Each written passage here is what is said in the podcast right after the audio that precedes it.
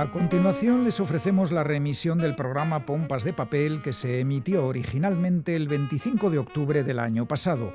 Un programa en el que Félix Linares entrevista al conocido escritor Arturo Pérez Reverte.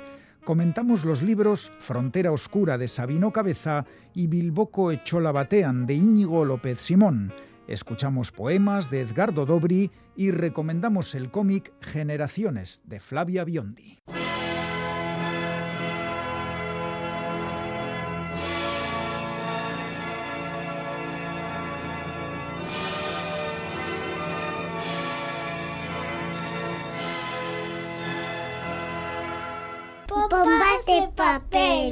El chico lo tiene claro. Desde las primeras espinillas intuye que su misión es tener el mayor número de muescas en su revólver. Cuantas más chicas, mejor. Esta es la misión. La chica, en cambio, busca algo grande, algo especial en el amor. Quiere un sexo con placer, pero también con sentido. No le interesa la cantidad, quiere intensidad. Pero un día el chico, tras romper su enésimo corazón y sentirse malvado y sucio, se replantea su misión. Desde el fondo del abismo sueña con una relación estable que dé sentido a su existencia. La chica, en cambio, un día se harta y decide rebajar expectativas. Tanta mierda de amor romántico no ha hecho más que perjudicarme. Es hora de darle gusto al cuerpo. La chica y el chico cruzan un día sus destinos. La suerte está echada.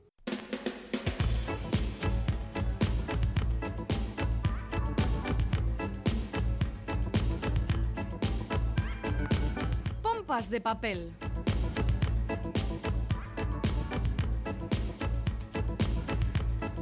Qué verdad es que a lo bueno se acostumbra uno rápido. Y los premios, los premios sin duda son muy buenos, sobre todo cuando reconocen el trabajo literario. Galder Pérez, compañero pompero, Caixo. Caixo, Caixo, Caixo, Iñaki. A ver, a ver, a ver, a ver. Bueno, yo creo que todo el mundo lo sabe. Bueno, después de, la primera entrega, la, pasada semana, pues que ahora ya tenemos completito el palmarés de los premios Euskadi de literatura. A ver qué vamos a decir. Pues que en Pompas Felices es poco decir. Que, que, que, que, que, que menuda cena que, nos va a pagar, ¿no? sí, bueno. está dicho y grabado, madre mía. Muy felices, efectivamente, porque el premio Euskadi de Literatura en Castellano ha sido para nuestra querida Chani Rodríguez uh, uh, uh, por su novela Los últimos románticos. Fíjate que hemos hablado bien de esta novela. Que hemos hablado y todavía el recorrido que le, Bueno, todavía hay que ver la peli. Creo que los del jurado del premio nos escucharon. ¿eh? Atentamente. lo tenían claro. Y hay que decir que el premio de ensayo en castellano también nos toca de cerca porque se lo ha llevado nuestro compañero de ETV, Miquel Reparaz, por su libro Las grietas de América. Bueno, pues eh, Soriona Cachani, Soriona Miquel y también al resto de ganadores, como no, que se han conocido esta semana. Premio de ensayo en euskera para Alex Gurruchaga por su libro Xavier Lete Aberriaren Poeta Cantaria y premio de ilustración de obra literaria para Javier de Isusi por el cómic Transparente, Historias del Exilio Colombiano. Lo dicho, qué placer empezar un programa de libros con galardones como los premios Euskadi de Literatura. La ceremonia de entrega, recordamos, se celebrará el próximo 18 de noviembre en el Museo Artium de Vitoria-Gasteiz. ¿Ya, tienes la pajarita preparada? Eh, estoy aquí ajustándome. Ah, vale, vale, vale. Cita ineludible, sin duda. Eh, pero eso será dentro de tres semanas y en Pompas de Papel hoy tenemos un programazo que hacer con Chan, Chan, viene Chani, viene Chani Rodríguez, Feliz Linares, Aneza Bala, Quique Martín, Iñaki Calvo. Roberto Mosso, Begoña Yebra, Goisal del Andabaso y Galder Pérez. ¿Quién da más? Eh, nadie. Así que empezamos.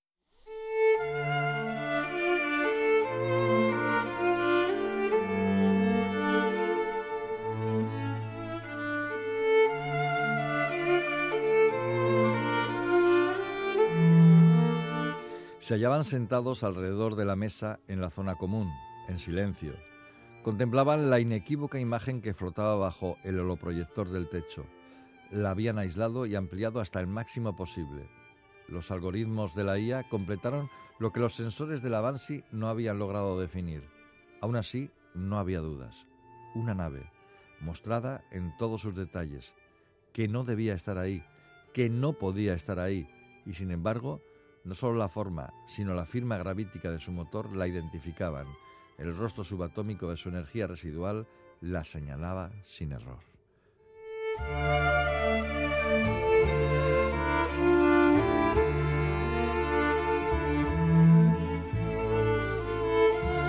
Lo que acabáis de escuchar es un trocito de una novela titulada Frontera Oscura, que firma Sabino Cabeza y que ha publicado la editorial Minotauro.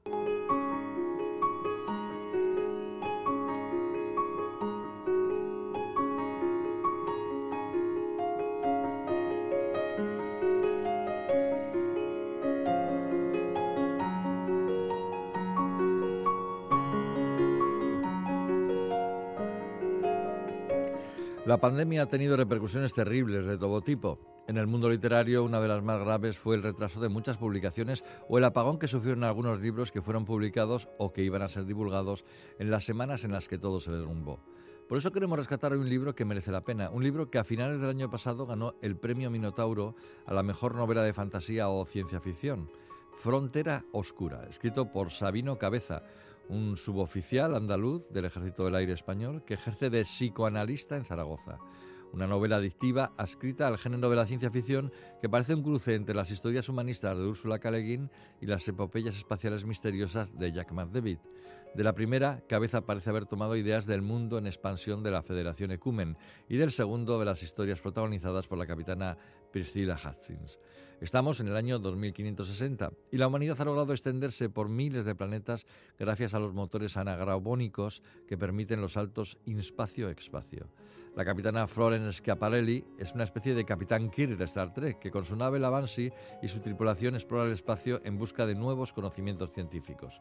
Su última misión es acercarse lo máximo posible a un agujero negro bautizado como el Ojo de Dios para obtener todos los datos posibles sobre él. Pero para su sorpresa, cuando llegan, reciben una señal de socorro de una nave desconocida atrapada cerca del horizonte de sucesos del agujero negro. La duda se instala en la mente y los corazones de la capitana y su tripulación. Deben ayudar a esa nave, pero saben que si la ayudan podrían quedarse atrapados también. Lo más sorprendente es que todo parece indicar que la señal de socorro procede de la Necromancer, de la legendaria capitana Úrsula Krasnaya, que dio comienzo a la epopeya espacial hace ya unos siglos. ¿Cómo pueden estar ahí si llevan cientos de años muertos.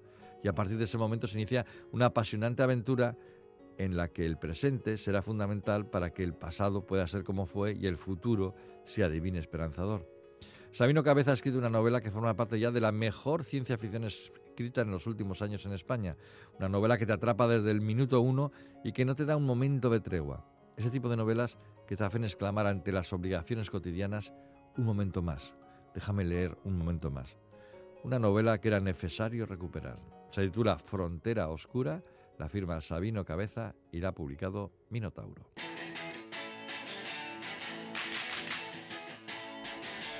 Es la hora de los libros, eh, perdón, perdón, sigue la hora de los libros, sigue Pompas de Papel y lo de los libros, pues ya sabemos que tiene un nombre asociado que es el de Chani Rodríguez. Chani, Caixó. Caixó. Bueno, hay mucho nombre asociado. Hay mucho nombre asociado, pero es que tú como vienes con los montones, pues eh, eres principal característica de esto de los libros. Cargo, cargo con ellos. Cargas con ellos y luego nos descargas tus comentarios y reseñas que nos ayudan mucho a todos y a todas.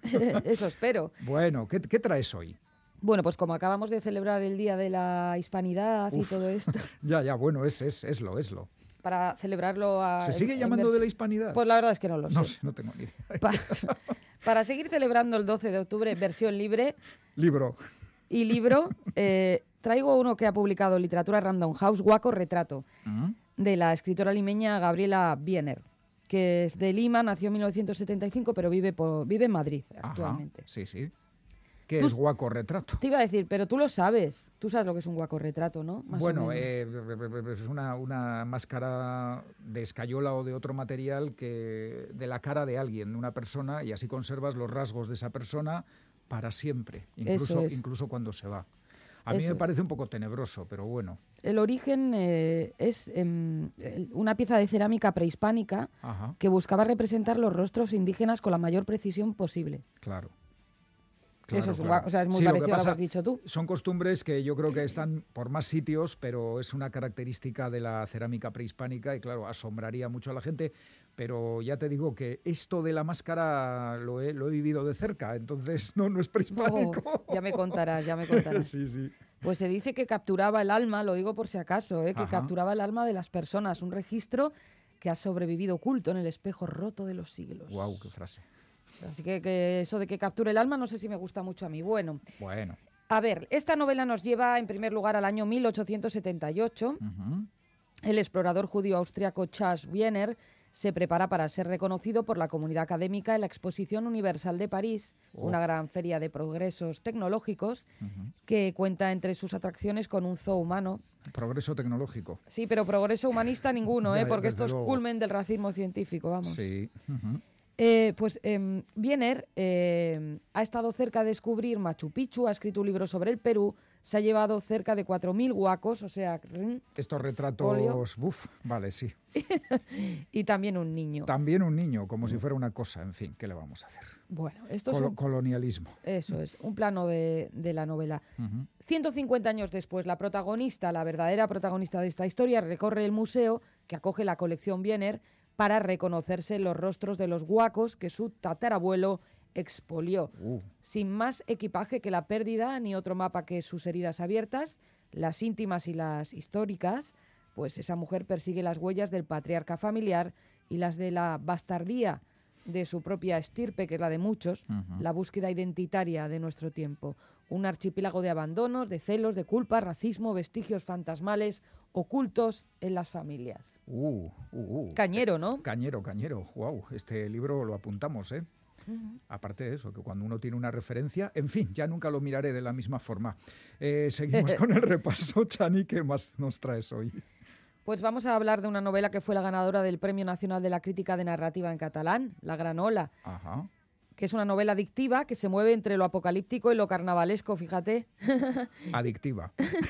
Es que es curioso, ¿eh? Apocalipsis y carnaval. Sí, Bueno, sí. es verdad que estéticamente a veces se pueden parecer bastante. Sí, a ratos a veces. Bueno, pues esta, esta novela, eh, que se titula La Gran Ola, revela a su autor, Albert Pijuán, como un autor de enorme inteligencia narrativa y virtuosismo estilístico.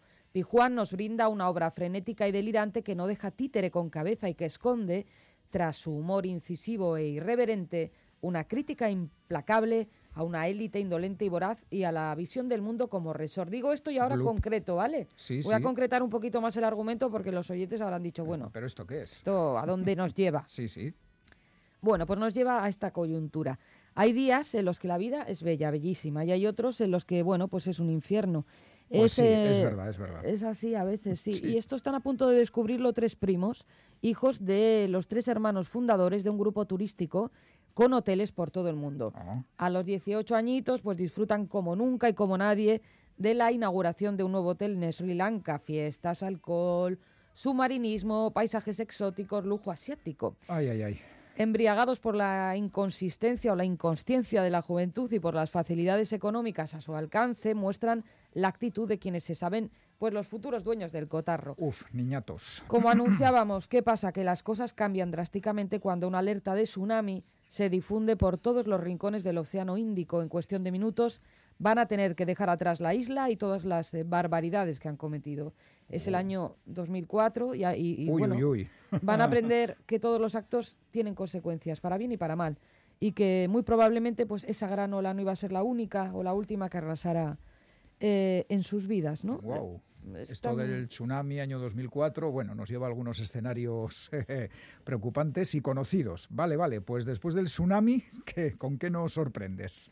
Nos vamos ahora eh, a Chile. Hoy ¿A estamos ya, digo, América Latina Sí. a tope. Eh, vamos a Chile porque em, debimos ser felices. Dicen que ese del libro del que vamos a hablar es el debut literario más aplaudido en ese país de los últimos años. Ajá. Mm. Pues literatura chilena hay y muy buena. Y muy buena, sí. La autora es Rafaela Laure, que es uruguaya, curiosamente, no Vaya. chilena, Vaya. pero vive en Santiago de Sí, Chile. ¿eh? sí, sí, sí. Bueno, pues ella es la autora eh, de esta novela que arranca con el descubrimiento de una nota de suicidio de la madre de la protagonista, escrita décadas atrás. Y bueno, eso es lo que lleva a, a la protagonista a ahondar en la historia de su familia, que arranca en un campo de ribera, en la frontera entre Uruguay y Brasil, donde la infancia de su madre se vio marcada por la violencia.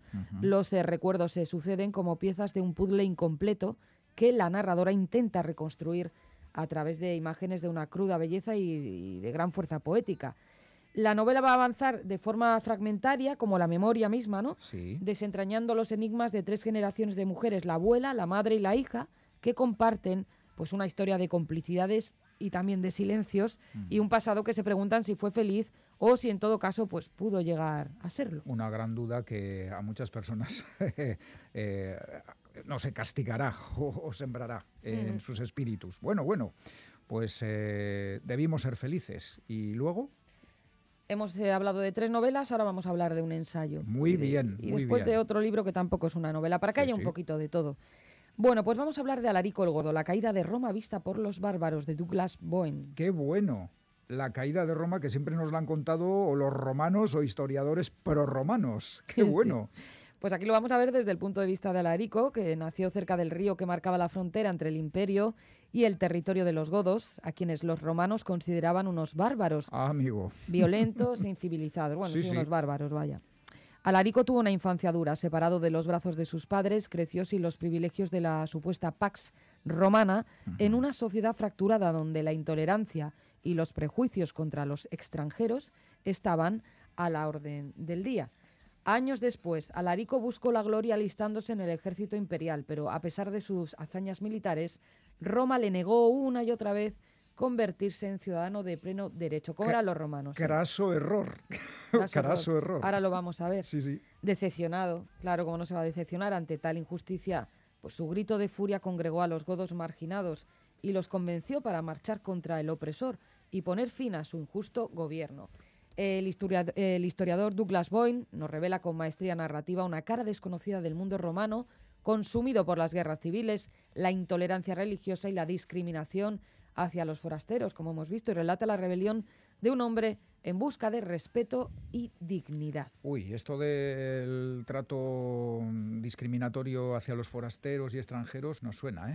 Sí, sí, sí, como que hace dos mil años igual que ahora. Hoy como ayer, ¿no? que se dice. Y Roma tan sofisticada para algunas cosas y tan bruta para otras. Por algo cayó el Imperio Romano. Tomen nota. Época fascinante en todo caso. En todo caso, a mí me apasiona. Ahora nos vamos a acercar un poquito más a nuestros días. Vamos a irnos a los años 1931-1935. Ajá. ¿Por qué a esos años en concreto? A ver, a ver. Porque son los que abarca el volumen 4 del diario de Virginia Woolf, el uh. voluminoso diario de Virginia Woolf, que está editando y muy bien eh, la editorial Tres Hermanas. Vale, vale. ¿Qué pasa en esos años, del 31 al 35, en la vida de Virginia Woolf? Pues que logra afianzar su voz de escritora, la muerte de, sus, de dos de sus grandes amigos y la certeza del paso del tiempo imprimen un sentimiento nostálgico que va a aparecer recogida en su novela Los años y la certeza de su misión como escritora. Cuando no trabajo la vida se convierte de repente en algo escaso, mediocre. Eso, esa certeza de saberse escritora, pues sirve de impulso a su vitalidad. Como dijo su sobrina Virginia, fue esencialmente una mujer feliz. Esto igual le sacuda algún estereotipo. Ella tenía un don para disfrutar y para expresar la alegría de la vida. Pese a sucumbir en ocasiones eh, a lo que llamaba la melancolía del crepúsculo, en parte por la cercanía de la muerte, Virginia Woolf se mantuvo fiel a su espíritu alegre, quiero insistir, y vivió un periodo de armonía y paz junto a su marido Leonard. Mm. Y todavía más porque en esos años tuvo tiempo para escribir, editar, viajar y saborear la amistad. Ahí queda eso. Muy bien. Pues fenomenal. Oye, que me parece que los cinco libros que nos has traído hoy son muy interesantes. Yo creo que sí. Habrá que repasar los títulos, ¿no? Y los autores. Vamos allá, mira que son cuatro hojas. son cuatro hojas. Siempre me hago lío. Bueno, pues nada, tú tranquila y ahora vamos a hacer el repaso.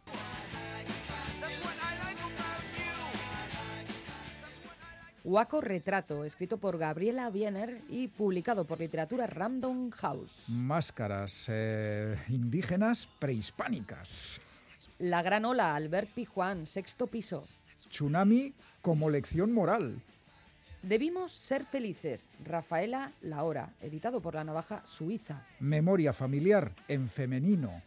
Alarico el Godo, la caída de Roma vista por los bárbaros, escrito por Douglas Boyne, publicado por Ático de los Libros. Godos, eh, bárbaros, no tan bárbaros. Y para terminar, el diario de Virginia Woolf, eh, eh, publicado por tres hermanas, iba a decir escrito por quién, pues por Virginia Woolf, evidentemente. La historia de una mujer y escritora extraordinaria. Extraordinaria. Chani, es. que ricasco y luego te escuchamos otra vez, ¿verdad? Bye, Geroarte. Venga, Geroarte.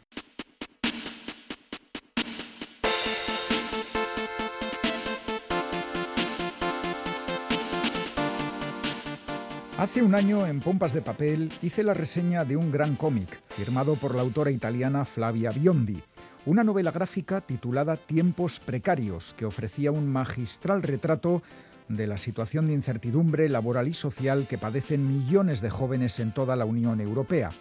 En ese su primer trabajo publicado en castellano, Flavia Biondi dejaba claro su talento narrativo y su capacidad para expresar en diálogos e imágenes las emociones y sentimientos de esa Europa joven enfrentada a trabajos precarios, sueldos bajos y el convencimiento de que su futuro será peor que el de sus padres. Un oscuro escenario que, sin embargo, Flavia Biondi conseguía iluminar con la luz de una historia de amor aderezada con un sueño literario cumplido. Tiempos precarios nos puso sobre la pista de Flavia Biondi y un año después ya podemos disfrutar de su nuevo trabajo titulado Generaciones.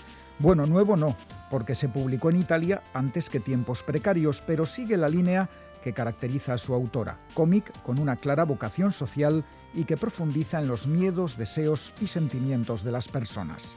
El protagonista de la historia es Mateo, un joven que antes de cumplir los 20 años confesó a su padre que era gay, se marchó a Milán con Máximo, su pareja, y tres años después vuelve a casa, a un pueblo de la Toscana, con el corazón roto, los bolsillos vacíos y el miedo a que el resto de su familia, que cree que está estudiando en la universidad, descubra su situación real.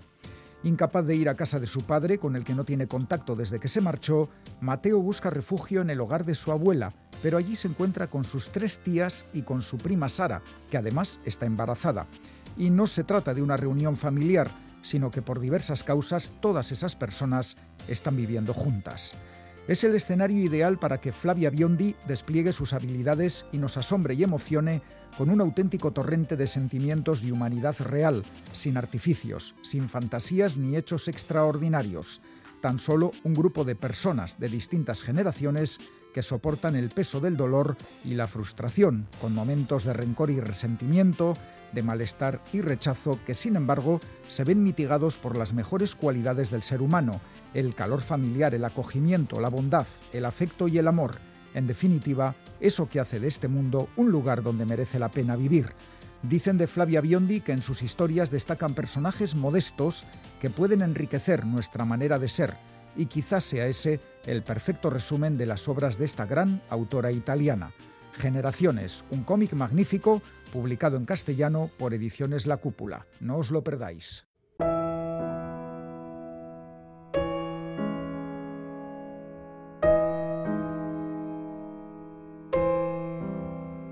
Se dividió de nosotros y se emancipó hacia donde lo sereno y lo distante son de la materia misma. Cada uno tiene su parte de culpa. Una explicación se cansó de esperar a que dijéramos por qué, teniendo casa entera, nos habituamos a vivir en un desván. Y sin embargo había ruido en los salones. Empezó la era de la envidia. No tiene fin. No sé. O de algún modo cada uno vino hacia sí mismo y se alejará o dividirá después en una parte propia. Se escapan las explicaciones. El arte y la poesía toda son la forma del consuelo. Mantiene otra distancia, margen de distorsión, como la calima en torno del arbusto. ¿Será entonces que no tendremos más? Edgardo Dobri, el parasimpático.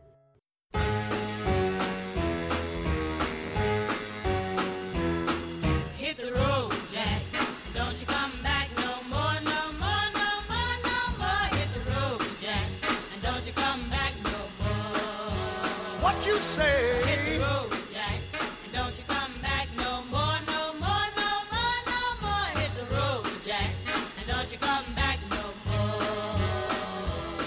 Oh woman, oh woman, don't treat me so mean. You're the meanest old woman that I've ever seen. I guess if you say so, I'll have to pack my things and go.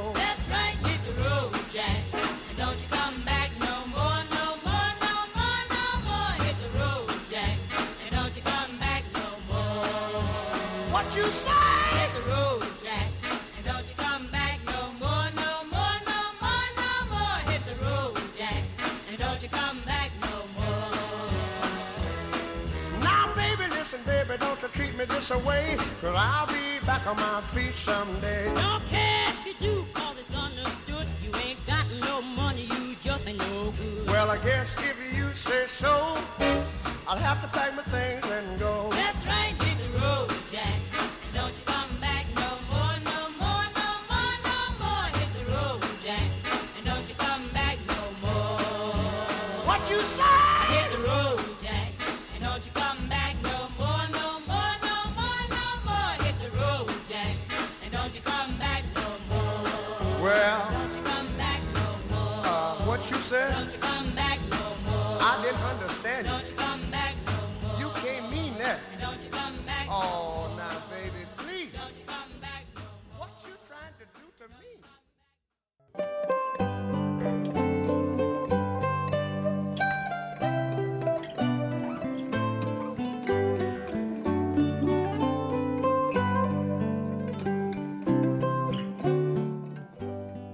aparecido un nuevo libro de Arturo Pérez Reverte y eso siempre es noticia. Salir y aparecer en el número uno de la lista de ventas suele ser casi automático, así que estamos ante la noticia literaria del otoño. En cualquier caso, aquí está con nosotros Arturo. ¿Qué tal? ¿Cómo estás? Muy bien, muy bien, muchas gracias, aquí estoy. sí.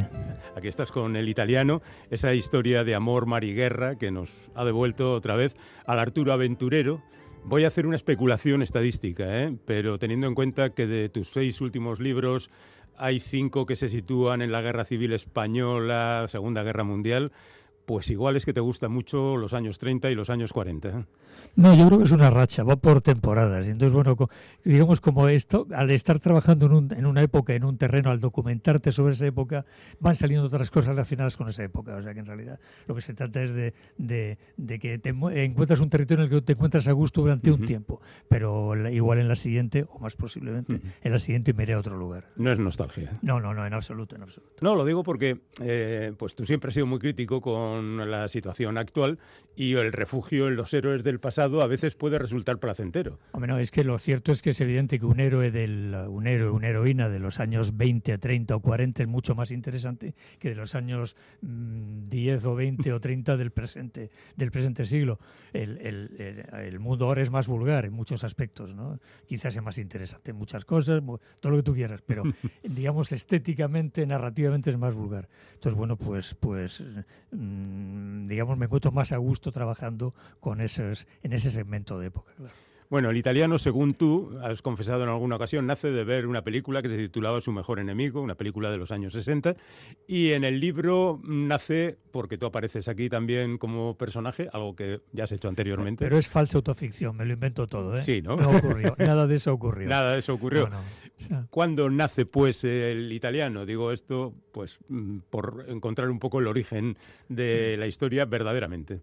Nace, digamos, viene, tiene dos vías. Una es una película que vio con mi padre cuando, cuando era pequeño, yo tenía 11 años, se llama Mi mejor, Su mejor enemigo, en la cual los ingleses de guerra, en la cual los ingleses son estupendos y los italianos son patéticos. Bueno, entonces mi padre me dijo, no, no te creas que esto fue siempre sido italianos muy valientes, que lucharon muy bien y me contó la historia de los buzos del grupo Orsa Maggiore. Y la otra vía es que, bueno, yo estudié latín y griego y traduje a los clásicos griegos y latinos. Y claro, traduje Homero, la Odisea, entonces claro, todo eso está en mi cabeza. Y además yo, yo soy mediterráneo, mi Mediterráneo es mi verdadera patria. Entonces, digamos, se ha juntado todo, ¿no? La historia del héroe clásico, mediterráneo, la historia de los buzos italianos, y bueno, de ahí sale la historia. Y la mujer, la mujer que mira, la Mm. mujer que mira, que es realmente el verdadero protagonista de la historia es la mujer. Ahora vamos con ella, pero ya que hablabas de los héroes y demás, de los de antaño, que eran más héroes que los de ahora. eh, no, no, no, todos son héroes. No, lo que pasa es que los de antaño eran, digamos, más interesantes, más, más bonitos, digamos, no como héroes, ¿no? Más así, más, más novelescos. Más novelescos. Pero no, hay héroes absolutamente dignos, ahora también, claro. ¿A qué crees que se debe esa leyenda de que los italianos son unos zánganos? Quiero decir, por ejemplo, los protagonistas de esta novela corren más riesgos que los del U-47 entrando en Escapaflau. Y sin embargo, aquello es una, una historia muy conocida, muy recordada, y esto que tú cuentas aquí es prácticamente desconocido. Bueno, por una parte la propaganda anglosajona se burló siempre, entonces que siempre tienden a despreciar, ¿no? A, a los españoles, a los italianos, a los del Mediterráneo, es despreciable para el anglosajón. Entonces la guerra la contaron ellos desde su punto de vista olímpico, ¿no? Pero por otra parte, los mismos italianos, por su carácter, se han hecho bromas de sí mismos. Hay películas italianas en las cuales ellos mismos se ríen de ellos mismos. ¿no? Entonces, claro, digamos que todo ha contribuido a dar esa imagen. Y después, otra cosa, claro, Hitler era un gángster criminal, pero Mussolini era un payaso, era un payaso. Entonces, claro, la payasada que fue la Italia fascista en aquella guerra mundial, el papel patético de Italia, que fue, realmente fue así, pues tapó, digamos, los heroísmos individuales, que los hubo y muchos, como siempre, como siempre, como se da siempre en, en los seres humanos. Y bueno, entonces esta historia merecía ser, no sé, ser eh, subrayada, contada, así que pensé que una forma de hacer justicia a esos italianos decentes que sí combatieron con valor, que fueron dignos, que ni siquiera eran fascistas, muchos de ellos, ¿no? Y que bueno, que cumplían con su obligación, como cualquier ser humano que cree que debe cumplir con su obligación. Ujú. Me recuerdas un poco a Emilio Salgari, que les tenía paquete a los anglosajones, y al margen de personajes exóticos, siempre había un portugués, un español, un italiano, un francés como mínimo, de acompañante, ¿no? Sí, yo, ¿quién ha leído, quién ha leído literatura anglosajón, ha visto cine anglosajón, eh, siendo meridional, siendo mediterráneo, la de español, portugués, eh, griego, como he dicho, italiano, tiene que tener un rencor narrativo absoluto, porque claro, el desprecio ha sido siempre enorme, ¿no? Enorme. Fíjate, hay unas novelas, hay- yo soy muy lector de novelas del mar. Eh, soy un gran lector de, bueno, de sobre todo de Forrester, de, de, de Patrick O'Brien, de Alexander Kent también, pero hubo un autor que se llama, que se llama eh, Dudley Pope que no pude con él. O sea, eh, en la tercera novela de la serie naval, los españoles siempre olían a ajo, eran cobardes, incompetentes, tal. Y me acuerdo que tiré al mar, los cuatro libros los tiré al mar, estaba leyendo al mar y los tiré todos. Dije, Este gilipollas no lo quiero en mi biblioteca. O sea, que, que hay, hay casos de extrema arrogancia y de extrema estupidez, ¿no? Y eso, bueno. Entonces, esta novela también es un poco, un poco también es reivindicar la memoria de, esa, de esos hombres valientes y de las mujeres también valientes que hubo también allí, ¿eh? Por- y, y oponerle un poco al discurso tradicional anglosajón. De todas maneras, tú tampoco pones mal a los ingleses. Es cierto que son un poco durillos los que aparecen aquí, pero hay gente noble, eh, gente que de alguna manera eh, siente admiración por los que se juegan la vida ahí debajo del mar. Los personajes ingleses que aparecen es gente maja. Hay, hay de todo, hay de todo, hay de todo, hay de todo. Pero en general, digamos que lo que quería hacer justicia a los italianos. Pero los, los ingleses son. Hay una cosa que les envidio: es su, su entereza, ¿no? su, su- esa especie de patriotismo eh, insular que tienen tan. tan tan mm, bueno ya también están dejando de ser así ¿no? pero bueno pero yo recuerdo que los Balcanes recuerdo que los soldados ingleses de, de cascos azules ingleses eran los más admirables eran tipos muy enteros muy seguros muy disciplinados no los españoles eran más humanos pero los ingleses eran muy profesionales y uno hasta cuando hace la guerra debe ser profesional Bueno, tu personaje protagonista eh, tiene también bastante de cierto carácter inglés. Es un tío reservado, es un individuo algo tímido, es un tipo que se lanza a la lucha con entusiasmo, a pesar de ser italiano. No es un héroe convencional, es un No. héroe rarito. Fíjate, a mí, a mí la- yo la idea, yo quería que tener un- esta vez que el héroe, en realidad el- la heroína es ella, pero bueno, que el, el- el aparente héroe que es él, eh, pues, él es un personaje que es un tipo que no, no- eh, es un tipo normal, anodino, es guapo, es un tipo muy de- muy muy latino, muy, muy italiano guapo, fornido, como con el pelo ondulado, mojado, Y con en fin, brillantina. muy machote, muy machote, ¿no? Muy machote así en ese sentido clásico de Mm. la palabra, ¿no? Pero en realidad es un tipo no- nunca habla de un libro, nunca, nunca dice nada inteligente en la, en la novela, nunca dice nada, está ahí, es un hombre valiente que está ahí, sencillo, normal, cumple su deber. Es ella, es la mirada lúcida de la mujer, son su lectura, su inteligencia, su conciencia de la soledad del héroe, la que al proyectarse sobre ese personaje lo convierte en héroe. O sea, es ella la que, la que le da dignidad y nobleza al héroe de la novela, es la mujer que lo mira. Sin la mujer, ese héroe no valdría nada. ¿no? Por eso es tan importante ella como personaje en la novela. Es decir, que la literatura es la que da Claro. un nivel de... Claro, ella ha leído los clásicos, ella reconoce, cuando ella lo ve salir del mar, reconoce a Ulises. Ella sabe, él no sabe, él no sabe ni siquiera lo que es. Él es un tipo que, bueno, en la vida real ah, lija- construye góndolas en Venecia, ¿no? No, Es un artesano, ¿no? No es un intelectual, no tiene nada que ver con eso, ¿no? Pero ella lo mira y ve, entonces ella lo convierte con su mirada en héroe. Eso es lo bonito de la historia de amor, ¿no? Ella se enamora del héroe que ella fabrica con su mirada. Y eso es lo, lo- lo que me gusta. Y Yo, fíjate, además, yo siempre he dicho, mi historia de amor en las novelas siempre quedan abiertas, siempre las dejo abiertas, porque yo sé que el amor, a veces, pues después, ¿qué pasa des- 10 años después, o 15 o 20? ¿Quién miente primero? ¿Quién, quién falla primero? ¿Quién enferma? ¿Quién engorda? ¿Quién, quién se envilece? En fin, pues siempre las dejo abiertas, ¿no? Pero esta vez me apeteció una historia de amor redonda, compacta, cerrada, ¿no? Y, y es sobre todo una historia de amor, es una historia de amor. Y la verdad es que me lo pasado muy bien, y además es una historia de amor real, que te lo crees. O sea, es no es una historia de amor, eh, amor pajarito, la cosa romántica de Corintia, no, no, no. ¿Te crees que esa historia de amor es así? ¿Te crees que la mujer se enamora de esa manera? ¿Y te crees que el hombre se enamora de esa manera? Luego está el amigo, que es más simpático, se queda Eh, más con el lector. el napolitano, ¿no? El napolitano, a pesar de que es un fascista Sí, de sí. manual, pero es el tío que cae en gracia, ¿no? Es muy napolitano, es muy mediterráneo. Es, es. Nápoles, ese Nápoles, que es la ciudad, mi ciudad favorita. Y es un homenaje también a esa ciudad, ¿no? Ese tipo que es fascista, es muy fascista, es muy, muy- el, Mussolini es su, su padre, ¿no? Pero también hay- hay, hay un puntito también de provocación, ¿no? Quería demostrar, y bueno, que es verdad, que también en, en- en el lado de los malos hay héroes. Que el héroe no siempre es de tu bando, es que tenemos tendencia a, y eso es muy español además en los últimos años sobre todo, a decir que bueno, los héroes son los nuestros y los malos no tienen nada heroico, y no los malos o el bando que llamamos malo puede tener héroes como el nuestro. Y, ahí, y la grandeza está justamente en reconocer tanto la- los defectos de tu bando como las virtudes del bando contrario. Y esta novela es un ejercicio también sobre eso. Esto no se lleva ahora, pero bueno, lo dejaremos. No se lleva nada. Nuestra, nuestra heroína pasa por al menos tres librerías. Eso se llama contumacia, ¿no? Sí, es librera. Los libros, es que los libros son muy importantes. Es que, eh, claro, esta novela sin libros no existiría. Ajá. Es que el italiano, si los libros que lo explican, no sería nada, sería un soldadito más. ¿no? Por eso es tan importante los libros de literatura en la mirada de la librera que, que protagoniza la historia. Te voy a hacer un pequeño reproche. Me parece que se han quedado cortos los personajes de la tertulia. Ya lo sé, ya lo has visto, que lo dices en, en- en- lo has dicho Vaya. en un vídeo de la tele, me lo vi anoche. No, pero ¿sabes qué pasa? Los personajes, los secundarios, son una novela es un, es un problema narrativo que hay que resolver con eficacia. Entonces, claro, una novela con todos los personajes siguiéndolos hasta el final sería muy compleja. Y esta no, yo quería que fuese una novela muy puntual, muy, muy, muy recogida en la mirada de ella y en la mirada de él. ¿no? Por eso los secundarios hacen un papel, digamos, un papel de apoyo, de, ayudan a la historia, pero desaparecen después. No quería que me lastraran, ¿no? Es una elección, una elección que funciona o no funciona. Bueno, yo creo, creía que era la adecuada. A ti no te ha gustado mucho, pero... No, es que les cogí cariño. Sí, lo sé, lo sé, lo sé. Me hubiera gustado más desarrollo. Pero bueno, en el secundario estaban para eso. Estaban, pues mira, como las películas de John Ford, ¿no? Mira, yo aprendí en las películas de John Ford que los secundarios son fundamentales, ¿no? Porque apoyan, respaldan, ayudan, explican. Pero deben desaparecer cuando el protagonista se apoya en la tal y la chica le dice, ¿no? Pues eso es lo que hacen ellos. Se desaparecen discretamente y dejan el campo libre Los- al héroe y a la heroína. Los sargentos de Los las sargentos, películas de sí. John Ford. Especulo también pensando que eh, te has esforzado un poquito más en los diálogos. Mm, Digo esto que en esta novela he notado menos el peso de la documentación y está todo explicado, pero como si has puesto más interés en que el diálogo fluyera mejor. Sí.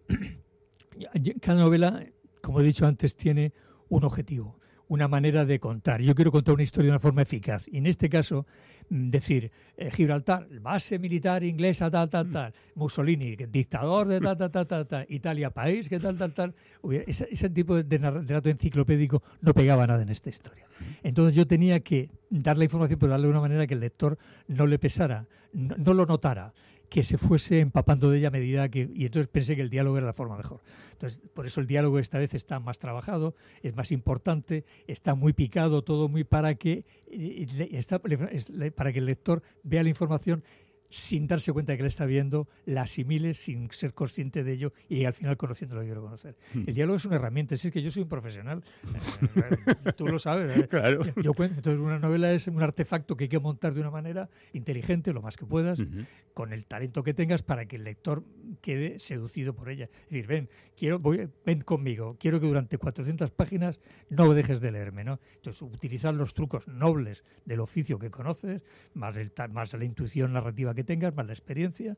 Y por entonces eh, esta novela está escrita, digamos, de, o sea, no, es, no hay nada espontáneo en esta novela, no hay nada, no hay nada eh, impulsivo, es todo meditado, calculado, sopesado, estructurado, responde a un plan muy deliberadamente hecho. De hecho, es un éxito profesional. Sí, sí, sí. Pero me extraña que el- la novela con mejores y más extensos diálogos tenga un protagonista tan lacónico. Pues ahí está la, ahí está la- pero para eso está la mirada de ella, para, para decir lo que él no llega a decir. Ya, eh, tu sistema de trabajo es escribir un poco a lo largo y luego recortas, ¿no? Sí, sí, Pero sí. en esta Corto ocasión mucho, has corto recortado mucho. Más. Sí, sí, sí, corto muy. Mira, el mejor amigo de un escritor es la tijera. Vamos, sin la menor duda, y la papelera.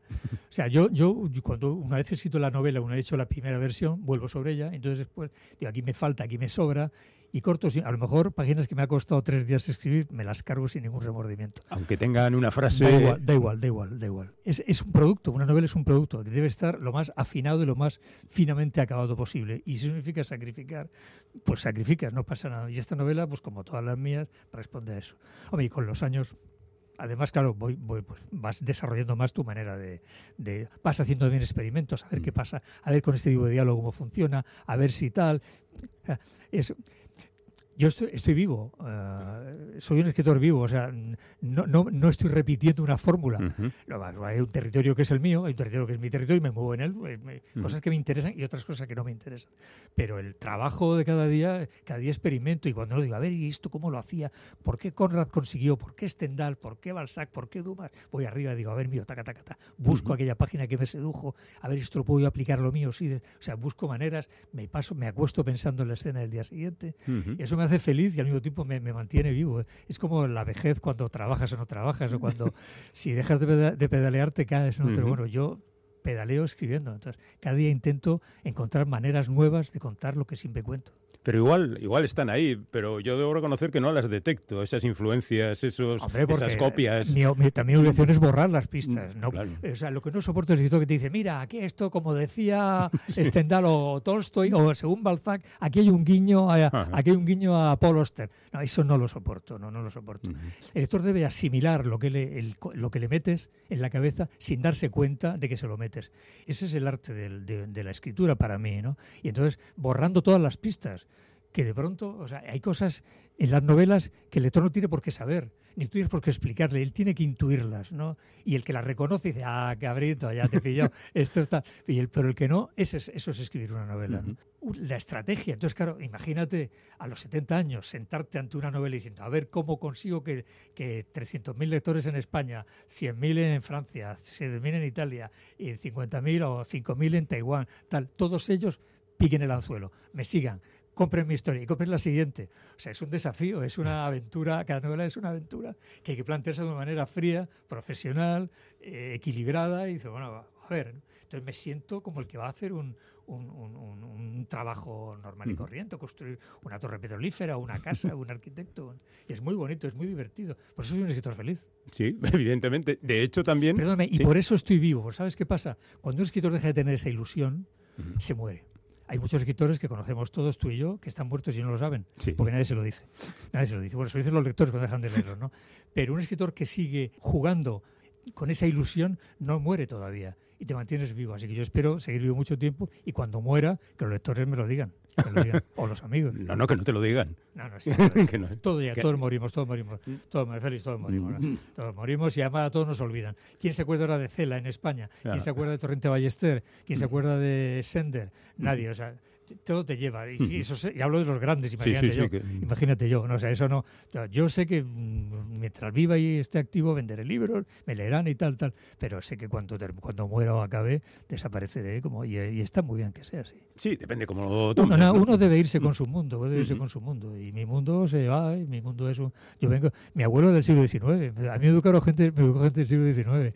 Pero bueno, ¿y a ti? Sí. Pero bueno, pues claro, pues está bien, no está bien, ir poco a poco apagándose con dignidad, tal, escribiendo novelas, tal, y eso, librando la batalla hasta el final, con valor, con decencia, con coraje, pero ya está, no pasa nada, no, no es dramático desaparecer. No es dramático. Lo que es dramático es no resignarte a desaparecer. Eso sí que es triste. Sí, en- voy a hacer una cita. En la última de Alman eh, muere uno de los personajes y el director, que tenía 81 años entonces, mm, escribe, no es ninguna tragedia que muera un hombre anciano. Normal. Mira, ahora, ahora me estoy releyendo otra vez, por segunda vez, lo leí con muy joven, claro, aún no tenía capacidad.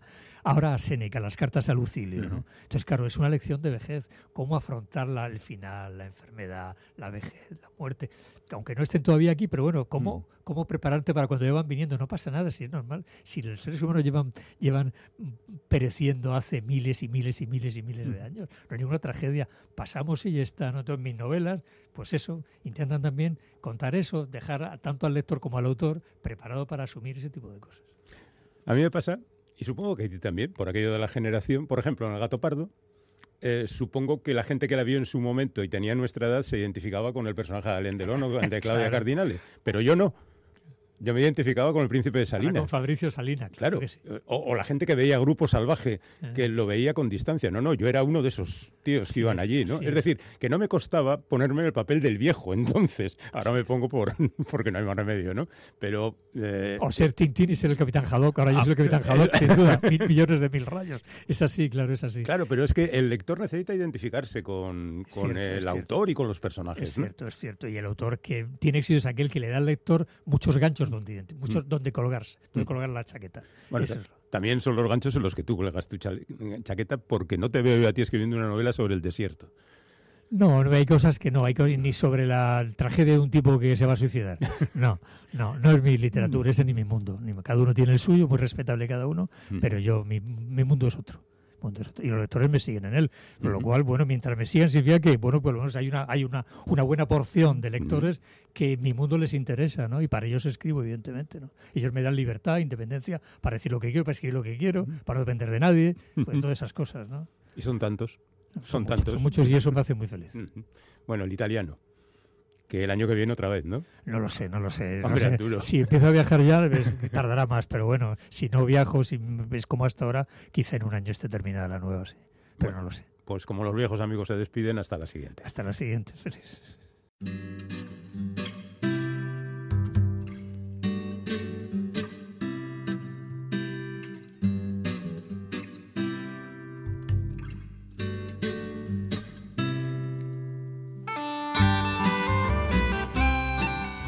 Argiak piztu daitezela. Walkitalki bat eskuan mintzo da Juan Carlos lehenengoa Espainiako erreinuko erregea. Alboan ditu bere mazte Sofia eta Jose Antonio Ardantza, Euskal Autonomi Erkidigo, Erkidegoko lehendakaria. Hirurak irribarretxu, alai eta arro agertuko dira prentsak urrengo egunean argitaratuko dituen argazkietan. Erregeak agindua eman eta museo argiztatu da. Así comienza el libro Bilboko Echola Batean, escrito por Íñigo López eh, Simón y publicado por Elcar.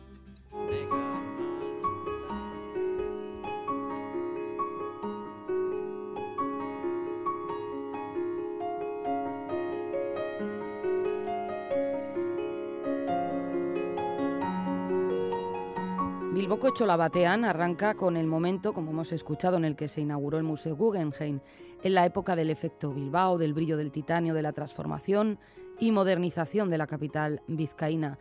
Cuenta el autor de este ensayo, aunque deja claro que puede ser una leyenda urbana, que Frank Gehry subió a Archanda para tener la mejor perspectiva de la ciudad y decidir así dónde quería que se erigiera su ahora célebre edificio.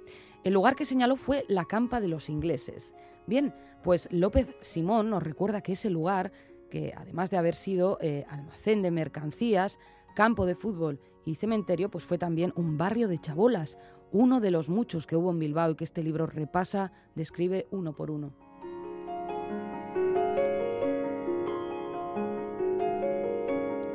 Bilboko Echo la Batea nos retrotrae hasta la década de 1950. Durante aquellos años la ciudad muy próspera no dejaba de expandirse. Su actividad económica e industrial atrajo a muchos eh, trabajadores que se encontraron con que no podían acceder a una vivienda mínimamente digna. Así que con los materiales que tenían buen- buenamente a mano se construyeron unas chabolas en las que vivir. Lo hicieron sin consentimiento municipal, o sea, de forma ilegal, y no tenían agua, ni luz, ni servicios de ningún tipo. Pero aún así se levantaron barrios enteros de chabolas, algunos tan organizados que llegaron a tener cine comunitario, por ejemplo. Se recuerdan también en este libro momentos entrañables, alegres, como la celebración de las Navidades, cuando los vecinos acostumbraban a cantar y comer y beber de casa en casa. El Belén viviente de Uretamendi en concreto debía de tener muchísima fama. Montecabra, Montecaramelo, Ibarsusi, Masustegui, Uretamendi son algunos, solo algunos de aquellos barrios, aquellos eh, emplazamientos en los que se levantaron esos barrios. La situación, el chabolismo, se alargó durante más de una mm, década. A día de hoy cuesta creer que tantas y tantas personas vivieran en condiciones tan precarias.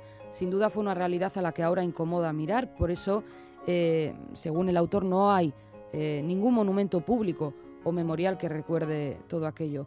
Bilboko Etxola Batean ofrece mucha y buena información expuesta de forma muy atractiva, muy divulgativa, apoyada además en material gráfico muy interesante, una información que el autor ha obtenido de distintas fuentes, entre ellas del testimonio directo, de la entrevista con algunas de las personas que vivieron en aquellas chabolas. El ensayo, ya se ve, merece mucho la pena y llega además avalado por el premio Tene Mújica que organizan el Ayuntamiento de Deva y la editorial Elcar. Su autor, el basauritarra Íñigo López Simón, es doctor en historia.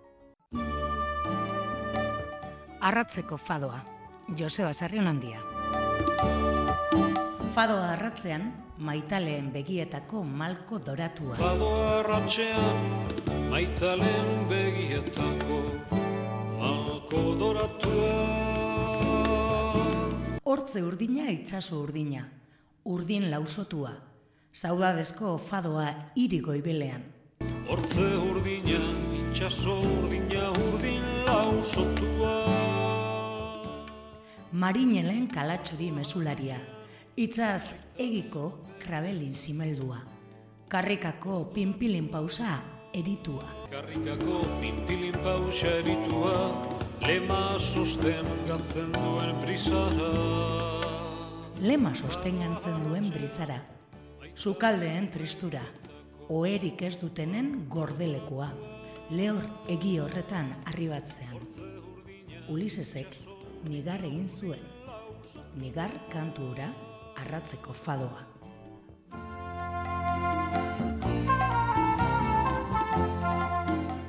El programa está terminando y como siempre recordaros que si no habéis podido escucharlo en directo, lo tenéis en la página web de EITV y en la app EITV Nayeran. Pincháis en radio, vais a Radio Euskadi Pompas de Papel y tenéis disponibles todos los programas de las últimas temporadas.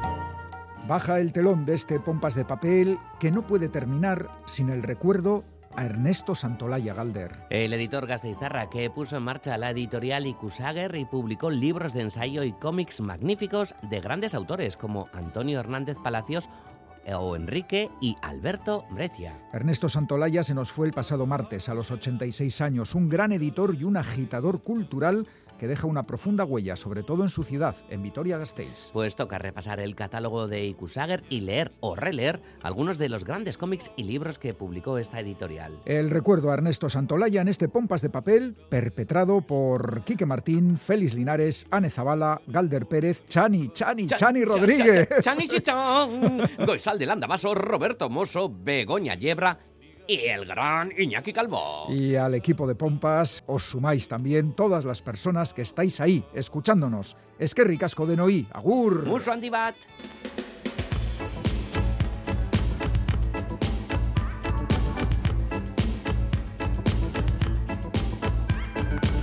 Pompas de papel.